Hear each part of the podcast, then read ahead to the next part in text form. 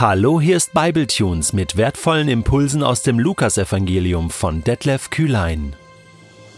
Der heutige Bibletune steht in Lukas 22, die Verse 39 bis 53 und wird gelesen aus der neuen Genfer Übersetzung. Dann verließ Jesus die Stadt und ging wie gewohnt zum Ölberg. Seine Jünger begleiteten ihn. Als er dort angekommen war, sagte er zu ihnen, Betet darum, dass ihr nicht in Versuchung geratet. Hierauf trennte er sich von ihnen. Etwa einen Steinwurf weit entfernt kniete er nieder und betete. Vater, wenn du willst, lass diesen bitteren Kelch an mir vorübergehen.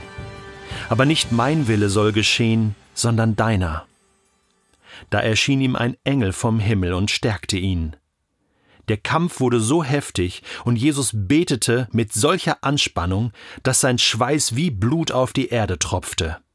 Als er vom Gebet aufstand und zu den Jüngern zurückkam, waren sie vor Kummer eingeschlafen. Wie könnt ihr nur schlafen, sagte er zu ihnen. Steht auf und betet, damit ihr nicht in Versuchung geratet. Noch während Jesus redete, tauchte plötzlich eine Schar Männer auf, an ihrer Spitze Judas, einer der zwölf. Er ging auf Jesus zu, um ihn mit einem Kuss zu begrüßen. Jesus aber sagte zu ihm Judas, mit einem Kuss verrätst du den Menschensohn? Als die, die bei Jesus waren, begriffen, in welcher Absicht die Männer gekommen waren, fragten sie Herr, sollen wir zum Schwert greifen? Und einer von ihnen ging auch gleich auf den Diener des Hohenpriesters los und schlug ihm das rechte Ohr ab. Aber Jesus rief Halt. Hört auf. Und er berührte das Ohr des Mannes und heilte ihn.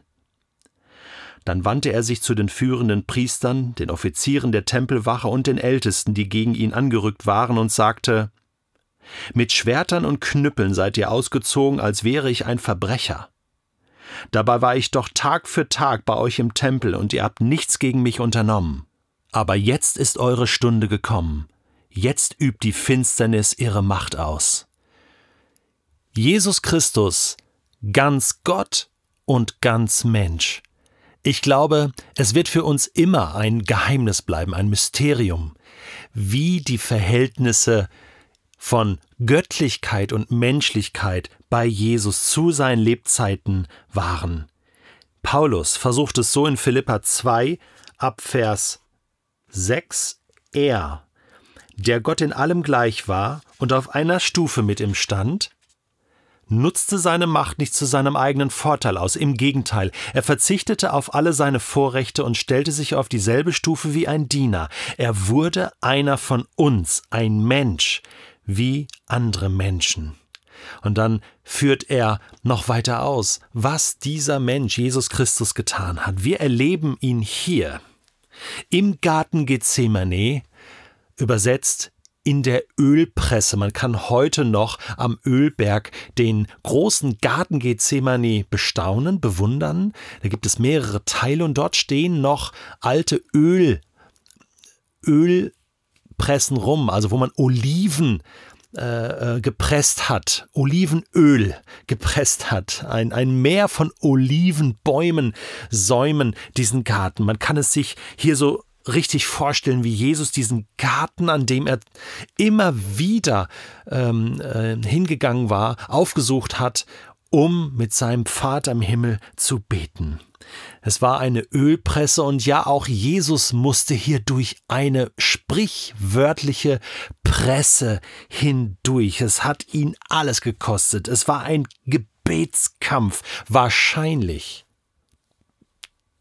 der wichtigste Gebetskampf, der je von irgendeinem Menschen auf Erden gekämpft und gewonnen wurde. Diese Situation im Garten Gethsemane wird in allen vier Evangelien berichtet. Johannes bringt aber den Gebetskampf von Jesus nicht ausführlich. Stattdessen hat er das hohepriesterliche Gebet in Johannes 17. Jesus verlässt die Stadt, ging zum Ölberg. Seine Jünger begleiteten ihn. Er ging in den Garten Gethsemane und als er dort angekommen war, sagte er zu ihnen, Betet darum, dass ihr nicht in Versuchung geratet, betet mit mir, jetzt kommt es drauf an kämpft mit mir. Hierauf trennte er sich von ihnen etwa einen Steinwurf entfernt. Wie weit wirft man einen Stein? 20 Meter? 30 Meter maximal.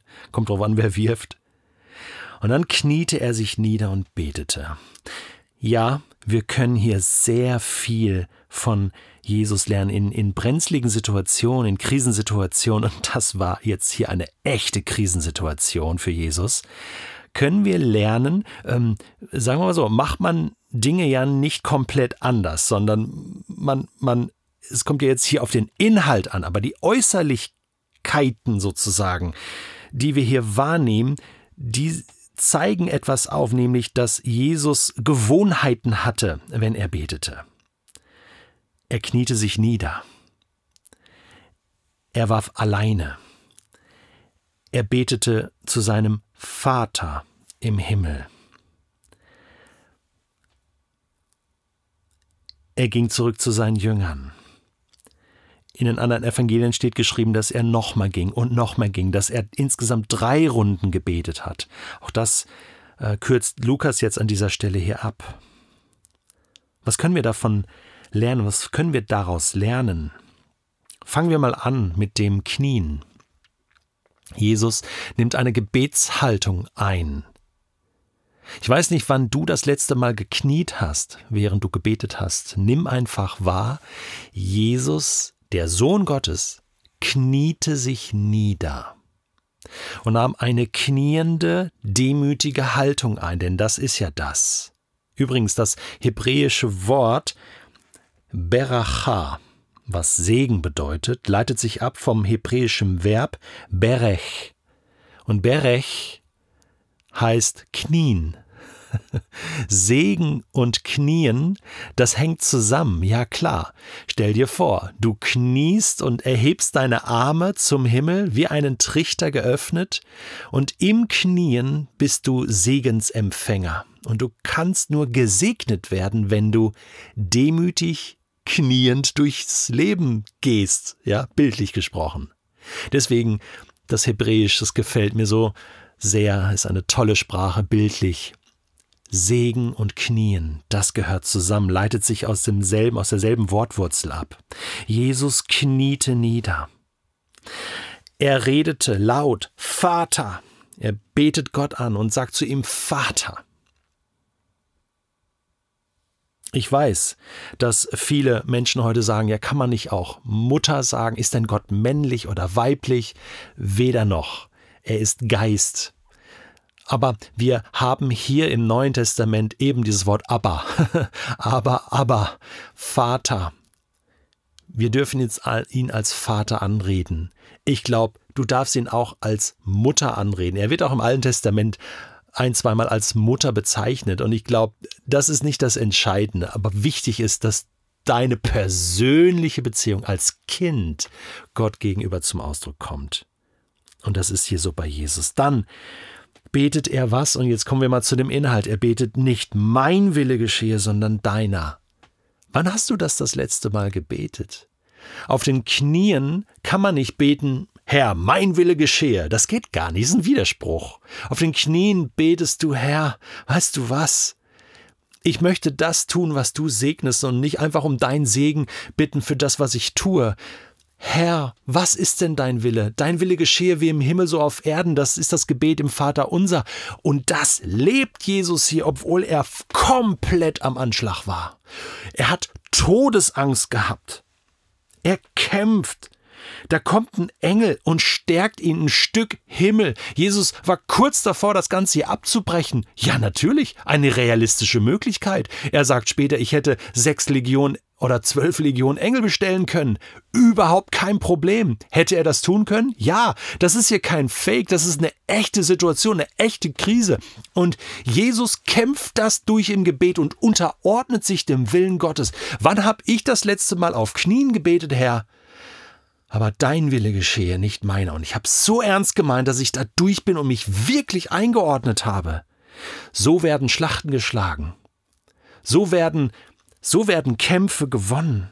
Er hat Blut geschwitzt. Ich habe das recherchiert. Nur Lukas erwähnt das klar. Er war Arzt und deswegen kannte er sich damit aus. Alte Schriften haben das weggelassen, weil es vielleicht nicht ins Bild passte. Ja, der Gottessohn, der kann doch nicht bluten und so, so doll Angst haben. Doch. Ich bin so fest davon überzeugt, dass Jesus als Mensch hier so eine Angst vorm Tod hatte. Und das ist auch so die, die sogenannte Hemhydrose. Hemhydrose. Blutschweiß kann durch Todesangst ausgelöst werden, und zwar durch hohen inneren Druck und Anspannung, platzen Hautäderchen, vermischen sich mit dem Schweiß und tropfen zu Boden. So eine krasse Situation hier bei Jesus. Und als er vom Gebet aufstand und zu seinen Jüngern zurückkam, waren sie eingeschlafen. Er war ganz allein. Wie könnt ihr nur schlafen? Der andere Jünger, Judas der Verräter, kommt ihm schon entgegen und verrät ihn mit einem Kuss. Dann kommt es zu Auseinandersetzungen, Schwerter werden gezogen, Menschen verletzt, Jesus muss heilen. Da ist ein Kampf, ein physischer Kampf im Gange, Verrat, Kampf, Blut. Jesus gibt sich hin. Er hat den geistlichen Kampf gewonnen, vorher, und kann deswegen hier ruhig und besonnen bleiben. Packt eure Schwerter wieder ein. Nein, nein, mein Reich ist nicht von dieser Welt. Hier geht es um etwas ganz anderes. Diese Runde geht an den Bösen.